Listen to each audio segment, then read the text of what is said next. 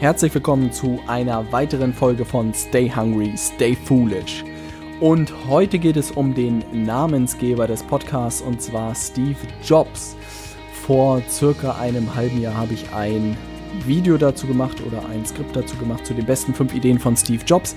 Und ich dachte mir, ich schnapp mir dieses Skript mal wieder und stelle dir die besten fünf Ideen vom Hippie und Milliardär Steve Jobs vor. Und ich hoffe, dass du da ein paar Sachen für dich mitnehmen kannst. Ich konnte wahnsinnig viel von diesen Ideen mitnehmen und ich wünsche dir ganz viel Spaß mit dieser Folge.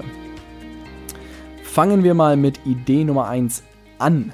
Lebe kein limitiertes Leben. Wenn wir aufwachsen, wird uns von allen Seiten erzählt, dass die Welt so ist, wie sie ist. Uns wird eingetrichtert, dass wir unser Leben innerhalb unserer Möglichkeiten leben und am besten nicht zu viel links und rechts anecken sollten. Wir sollten eine kleine Familie gründen, ein bisschen Spaß mit Freunden haben und fleißig Geld sparen. Dieses Denken führt jedoch zu einem sehr limitierten Leben. Das Leben kann jedoch deutlich vielfältiger und bunter sein, wenn man es aus einem anderen Blickwinkel betrachtet. Steve Jobs sagte, dass eine Erkenntnis sein gesamtes Leben verändert hat.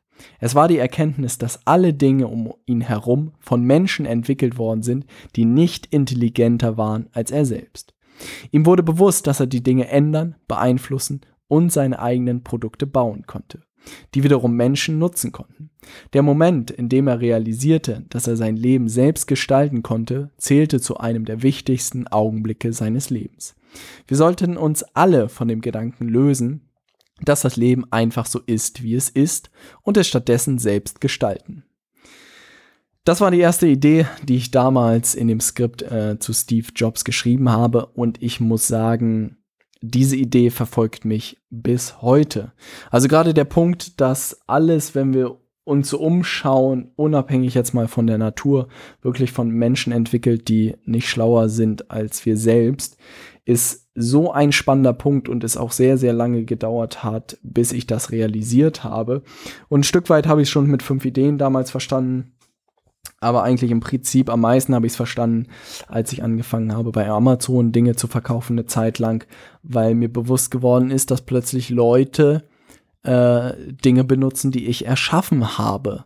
Und dass man überlegt, dass gewisse Sachen in irgendwie 2.000, 3.000 Haushalten plötzlich genutzt werden oder auch die Videos von fünf Ideen plötzlich von, keine Ahnung, anderthalb Millionen Menschen geschaut wurden, hat mir wirklich gezeigt, dass man einen Einfluss haben kann. Klar war irgendwie dieser Einfluss noch irgendwie nicht so ausgerichtet, dass ich wusste, dass ich damit irgendwie was bewirken wollte oder auch nicht wusste, ob ich was bewirke. Aber jetzt so nach und nach wird mir bewusst, dass man einfach extrem viel in dieser Welt verändern kann und dass sie nicht so gesetzt ist, wie sie heute ist. Diese Denkweise ähm, stößt bei vielen Leuten immer nur auf Kopfschütteln und äh, Robert, die Welt ist so, wie sie ist und du änderst sie nicht. Ähm, ich habe einfach im Kleinen gemerkt, dass ich sie ändern kann und wenn ich sie im Kleinen ändern kann, kann ich sie auch im Großen ändern. Ist immer nur eine Frage der Ressourcen und ich glaube auch des Willens. Aber diesen Punkt von Steve Jobs werde ich, glaube ich, bin ich sehr, sehr froh, dass ich sehr, sehr früh darüber gestolpert bin und wird mich auch so früh nicht mehr loslassen, weil man sich alle Sachen angucken kann. Also sei es irgendwie die banalsten Sachen, wenn man sich mal einen Tisch anguckt oder so, dann ist es ein Tisch, aber wenn man sich überlegt, hey, das und das stört mich an einem Tisch und das und das fände ich so und so besser, dann kann man das zack machen. Und dann kann man sich überlegen, hey, wenn ich das gut gefunden habe, dann gibt es bestimmt weitere tausend Leute in Deutschland, die das auch noch gerne so gehabt hätten und kann gucken, ob es nicht noch mehr Bedarf dafür gibt. Also ich glaube, gerade aus so eigenen Bedürfnissen heraus und wenn man irgendwas für sich bastelt, was man vermisst in der Welt, ist immer der super Startpunkt für ein eigenes Unternehmen oder für ein eigenes Geschäft.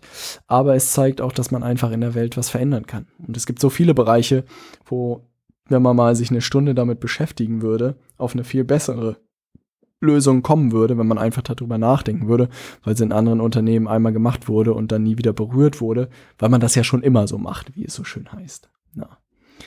Kommen wir zur Idee Nummer zwei. Und äh, das geht sehr in Richtung der Idee von damals von Rich Dad Poor Dad. Wenn du den Podcast noch nicht gehört hast, solltest du das unbedingt tun. Ähm, Idee Nummer zwei lautet, arbeite nicht für Geld. Steve Jobs war über eine Million Dollar wert, als er 23 Jahre alt war. 10 Millionen Dollar mit 24 Jahren und über 100 Millionen Dollar, als er 25 Jahre alt war. Das Geld stand jedoch bei Steve Jobs nie im Vordergrund. Ihn faszinierte Apple, sein Team und die Produkte, die sie gemeinsam entwickelten. Steve Jobs hat nie für das Geld gearbeitet. Er hat seinen Job immer aus Leidenschaft gemacht und er war auch ein Verfechter der Theorie, dass man seinen Beruf lieben sollte. Er war der Meinung, dass jeder Beruf mit vielen Herausforderungen verbunden ist, häufig auch über längere Zeiträume. Und wenn man in diesen Momenten keine Leidenschaft für seinen Beruf hat, wird man aufgeben. Das ist auch der Grund, warum die erfolgreichsten Menschen häufig erfolgreich geworden sind, weil sie auch in harten Zeiten weitergemacht haben, während andere, die es nicht geliebt haben, aufgegeben haben. Unternehmer zu sein, ist mit viel harter Arbeit und ständigen Sorgen verbunden. Wenn man es nicht liebt, wird man scheitern. Man muss seinen Job lieben, man muss Leidenschaft haben. Und das geht, glaube ich, wirklich sehr einher mit der Argumentation von äh, Robert Kiyosaki in Rich Dad Poor Dad, dass auch bei Steve Jobs, und man sieht das wirklich, dass das Geld da nicht sein Antrieb war und er nicht gesagt hat, hey, ich gründe jetzt Apple und mache irgendwie iPhones, damit ich Millionär werde oder Milliardär werde, sondern es war immer ein Abfallprodukt. Und klar waren sie mit Apple, Steve Wozniak und Steve Jobs ganz vorne mit dabei, bei dem Fortschritt super Produkte entwickelt, große Reichweiten erzielt, verkäuferisch extrem gut aufgezogen. Aber darum ging es ihnen. Es ging ihm um technischen Fortschritt, es ging ihm um die richtige Philosophie, den Kampf zwischen der Verbundenheit von Hardware und Software gegenüber Microsoft, die getrennt Hardware und Software verkauft haben. Darum ging es ihnen. Und da war nicht Geld das Motiv äh, die Motivation. Ähm, das ist, wenn man das so liest, immer nachvollziehbar für sich selbst auf das eigene Leben, das zu übertragen ist, äh, deutlich schwieriger, bin ich vollkommen dabei in einer Folge, in einer vorherigen Folge habe ich da bereits darüber gesprochen und ich glaube auch, das war in der Rich Dad Poor Dad Folge, das meiner Meinung nach und deshalb ist diese Diskussion auch über ein äh, bedingungsloses Grundeinkommen meiner Meinung nach sehr, sehr interessant, mit der ich mich auch mal in der nächsten Zeit irgendwie beschäftigen wollte mit der Diskussion, weil es wirklich die Frage aufwirft, hey, was ist, wenn jeder irgendwie 1000 Euro pro Monat bekommt, von denen er leben kann? Was macht der Mensch dann? Und ähm, das ist ein Gedankenspiel, was ich wahnsinnig spannend finde. Und äh, dieses Experiment im Kopf mal durchzugehen und zu überlegen, hey, wenn ich jetzt 1000 Euro jeden Monat zur Verfügung hätte, was würde ich dann machen, wenn ich sozusagen davon meine Miete und Essen und alles drum bezahlen könnte? Ähm, und dabei rauszukommen, dass du das machst, was du heute machst, perfekt. Wenn das nicht so ist, dann zu überlegen, was könnte es sein und sich auszuprobieren. Ne? Und das ist, glaube ich, die Idee auch bei diesem bedingungslosen Grundeinkommen. Idee Nummer drei lautet, baue ein großartiges Team auf. Steve Jobs hat bei allen Unternehmensgründungen auf sein Kernteam gesetzt. Er war der Meinung, dass die erfolgreichsten Menschen der Welt nicht geführt werden müssen. Sie brauchen niemanden, der ihnen sagt, was sie zu tun haben. Sobald sie wissen, was zu tun ist, tun sie es. Was sie aber brauchen, ist eine gemeinsame Vision. Diese Vision muss formuliert werden, sodass jeder aus dem Team sie versteht und sich damit identifiziert. Die wichtigste Aufgabe von Steve Jobs war die Entwicklung der gemeinsamen Vision und als erstes die Zusammenstellung seines Teams. Bei der Zusammenstellung hat er sich immer an drei einfache Regeln gehalten. Erstens, definiere, was du suchst, aber sei nicht zu streng. Steve Jobs hatte immer eine klare Vorstellung davon, wenn er für sein Team suchte. Auf der anderen Seite hat er manchmal Leute eingestellt, mit denen niemand gerechnet hatte. Dann sagt er einfach, das ist die richtige Person für den Job. Zweitens, limitiere die Suche nicht auf die normalen Methoden. Steve Jobs hat immer wieder Vorträge in Stanford gehalten. Er tat dies aber nicht nur, um von Apples Erfolgen zu erzählen, sondern auch, um die besten Köpfe aus Stanford zu gewinnen. Drittens, talentierte Menschen erkennen andere talentierte Menschen. Steve Jobs sagte häufig, stell sicher, dass du nur die Besten einstellst. Wenn du nur ein paar B-Kandidaten einstellst, stellen diese weitere B- und C-Kandidaten ein und schon ist deine gesamte Organisation kaputt. Ähm, auch spannende Punkte drin. Und das ist etwas, was ich auch gerade im Moment extrem feststelle, dass das äh, Thema Team mir immer wichtiger wird. Und auch die gesamte Literatur, wenn man sich die anguckt zu dem Thema Unternehmertum, wird immer wieder gesagt, du wirst nur wirklich was erreichen und in Anführungszeichen eine Welle schlagen, wenn du mit einem Team zusammenarbeitest. Und das ist etwas, wo ich mich selbst auch gerade drin übe. In den verschiedenen Projekten arbeite ich wirklich in Teams und auch mit Leuten zusammen, sei es mit mal mit mehr, sei es mal mit weniger. Und da gehört auch viel dazu. Also es gehört dazu, verschiedene Interessen unter einen Hut zu bringen, sich anzuhören, was die anderen Leute bewegt, was einen selbst bewegt. Ähm, auch immer wieder sozusagen ein Testen, ob es zusammenpasst oder ob es nicht zusammenpasst, wie es zusammenpassen könnte. Aber langfristig, glaube ich, äh, halte ich es da wie Steve Jobs, muss man sich die besten Leute suchen und versuchen, die alle unter einen Hut zu bringen und äh, jeder wissen, was, was er zu tun hat und eine gemeinsame Vision haben. Und die Regel, da nur die Besten in den Kreis zu lassen, ist, glaube ich, sehr, sehr wichtig. Und äh, da muss man gucken, wie man da Regeln findet, um die Besten zu identifizieren. Aber auch ein spannendes Thema für sich, auch die richtigen Geschäftspartner zu finden, die richtigen Mitarbeiter zu finden. Das ist auch etwas, wo ich echt in den Kinderschuhen noch stecke. Ähm, aber jetzt dann nach und nach reinwachse und auch wahnsinnig Lust und Spaß daran habe. Weil langfristig das, wie gesagt, ich Lust habe, da ein cooles Team an Leuten aufzubauen, die äh, gewisse Projekte mit mir einfach umsetzen. Kommen wir zu Idee Nummer vier. Schaue jeden Tag in den Spiegel. Als Steve Jobs 17 Jahre alt war, hat er folgenden Satz gelesen, der sein Leben verändert hat. Wenn du jeden Tag lebst, als wäre es dein letzter, wirst du eines Tages Recht behalten. Dieser Spruch hatte großen Eindruck auf Steve Jobs gemacht und aus diesem Grund hat er sich jeden Morgen für 33 Jahre im Spiegel angeschaut und gefragt, wenn dies der letzte Tag meines Lebens wäre, würde ich das tun, was ich heute vorhabe. Und immer wenn die Antwort darauf für zu lange Zeit Nein war, wusste Steve Jobs, dass er etwas in seinem Leben verändern musste. Die Tatsache, dass wir alle irgendwann sterben, war für ihn das wichtigste Instrument, um alle wichtigen Entscheidungen in seinem Leben zu treffen.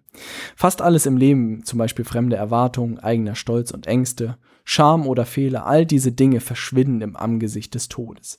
Es bleiben nur die Dinge, die wirklich wichtig sind. Sich selbst zu erinnern, dass man sterben wird, war für ihn der beste Weg, um zu verhindern, dass man das Gefühl hat, etwas im Leben zu verlieren. Es gibt keinen Grund, unserem Herzen nicht zu folgen. Das Konzept, sich seinen Tod vor Augen zu führen, gibt es auch zum Beispiel bei Die sieben Wege zur Effektivität von Stephen R. Covey. Da gibt es dieses Modell, sich seine eigene Beerdigung vorzustellen. Und ich muss auch sagen, dass es ein Thema ist, mit dem ich mich auseinandergesetzt habe und es auch sehr, sehr spannend finde und auch zu überlegen, welche Leute kommen zu der Beerdigung, was sagen sie über einen, wie will man in Erinnerung bleiben. Und ich glaube auch diese Vergänglichkeit oder auch diesen Tod sich täglich vor Augen zu führen und zu überlegen, hey, ich mache das heute nicht, weil ich mich nicht traue, dann sich zu überlegen, hey, in, keine Ahnung, in 60 Jahren wirst du spätestens irgendwie tot sein und willst du darüber nachdenken, das nicht gemacht zu haben, weil du dich nicht getraut hast wird da wirklich vergänglich mit. Ja, und sich auch diese Frage zu stellen, würde ich das tun, was ich heute vorhabe, wenn ich irgendwie heute sterben werde, ist natürlich auf die Spitze gebracht. Und ich glaube, da jeden Tag irgendwie Ja zu sagen, macht man wahrscheinlich auch nicht. Aber wenn man jeden Tag, einen zweiten Tag Ja sagt oder nur ab und zu Nein sagt, ist, glaube ich, ein gutes Zeichen. Ähm, ein spannendes Instrument. Wenn ich so drüber nachdenke, werde ich das wahrscheinlich auch mal ausprobieren und gucken, was einfach rauskommt und ob man jeden Morgen Ja sagt oder ob man jeden Tag Nein sagt. Im Moment gefühlt ist, glaube ich, immer ein Ja, weil ich wahnsinnig viel Spaß habe jeden Tag an dem, was ich tue. Ähm, auf der anderen Seite kann es aber auch passieren, hey, da gibt es Phasen, wo es Nein ist und dann muss man überlegen, wie man einfach ähm, umdreht. Kommen wir zur Idee Nummer 5 und auch zum Titel dieses Podcasts. Bleibe hungrig, bleibe kindisch. Stay hungry, stay foolish. Unsere Zeit auf dieser Welt ist limitiert. Deshalb sollten wir es nicht damit verstehen, das Leben anderer Menschen zu leben. Wir sollten uns nicht erzählen lassen, dass das Leben nicht geändert werden kann, nur weil es uns andere Personen erzählen. Wir sollten stattdessen auf unsere innere Stimme hören und sie nicht durch die zahlreichen Meinungen anderer Menschen untergehen lassen. Und am allerwichtigsten, wir sollten den Mut haben, unserem Herzen und unserer Intuition zu folgen. Tief in uns wissen wir alle bereits, was wir wirklich im Leben erreichen wollen. Alles andere ist sekundär. Als Steve Jobs 25 Jahre alt war, entdeckte er auf der Rückseite eines populären Magazins den Spruch Stay hungry, stay foolish. Es war die letzte Ausgabe des Magazins und es war die Botschaft an alle Leser. Stay hungry, stay foolish. Steve Jobs hat sich immer an dieses Motto gehalten und das sollten wir auch tun. Ich muss wirklich sagen, und äh, der Podcast ist auch erst im Nachhinein gefolgt und ich habe es auch Ich weiß nicht, wer, wer mich bei Xing schon gefunden hat. Aber da stand der Spruch auch schon, seitdem ich mich irgendwie relativ früh bei Xing angemeldet hat. Als erstes als äh, Motto sozusagen auf meinem Profil. Weil einfach zwei sehr elementare Punkte dort drin sind. Und ich habe es, glaube ich, auch am Anfang beim Start des Podcasts gesagt, dass der Punkt da drin steckt, a, ähm, immer hungrig zu bleiben, immer offen für Neues zu sein, immer weiter zu lernen, immer Gas zu geben, immer dran zu bleiben. Das ist für mich der Hungry Part. Und der zweite Teil ist einfach der Foolish Part, sich wirklich nicht allzu ernst zu nehmen. Und ich habe das gemerkt, im Studium und so gibt es Leute, die sind irgendwie Ende 20 und die sind so ernst wie 60-Jährige, wo ich mir immer denke, was los mit euch? Ja, also wirklich auch mal für einen Witz da zu sein und irgendwie, keine Ahnung, an Silvester Böllern zu gehen oder so und dann nicht zu sagen, ja, wir gehen Sektchen trinken. Ja, für alle, die Sektchen trinken waren, habe ich Verständnis. Ich versuche hier nur einen Punkt zu machen. Ähm, aber das zeigt es einfach und das hat immer das ausgedrückt, was ich auch irgendwie bin und ich glaube, es ist auch einfach ein Schlag von Menschen. Und äh, ich habe mich auch damals für den Namen, für den Podcast natürlich bewusst entschieden, weil ich wusste, dass genau eine Gruppe von Menschen die Stanford-Rede von Steve Jobs kennt und ich glaube auch eine gewisse Gruppe von Menschen einfach ähm, beeindruckt von dem ist, was Steve Jobs in seinem Leben erreicht hat.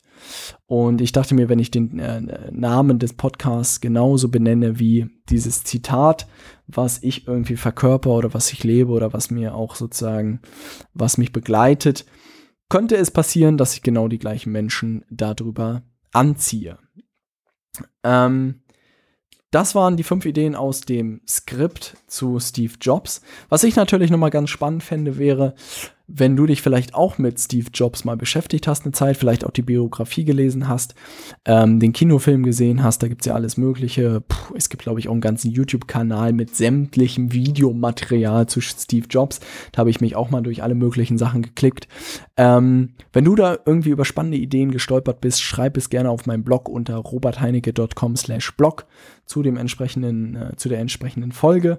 Ähm, Ansonsten, wenn du irgendeine gute Idee mitgenommen hast, ich muss sagen, die Ideen fand ich wahnsinnig gut. Gerade den Teil mit dem im Spiegel schauen und das Thema ähm, kein limitiertes Leben zu leben.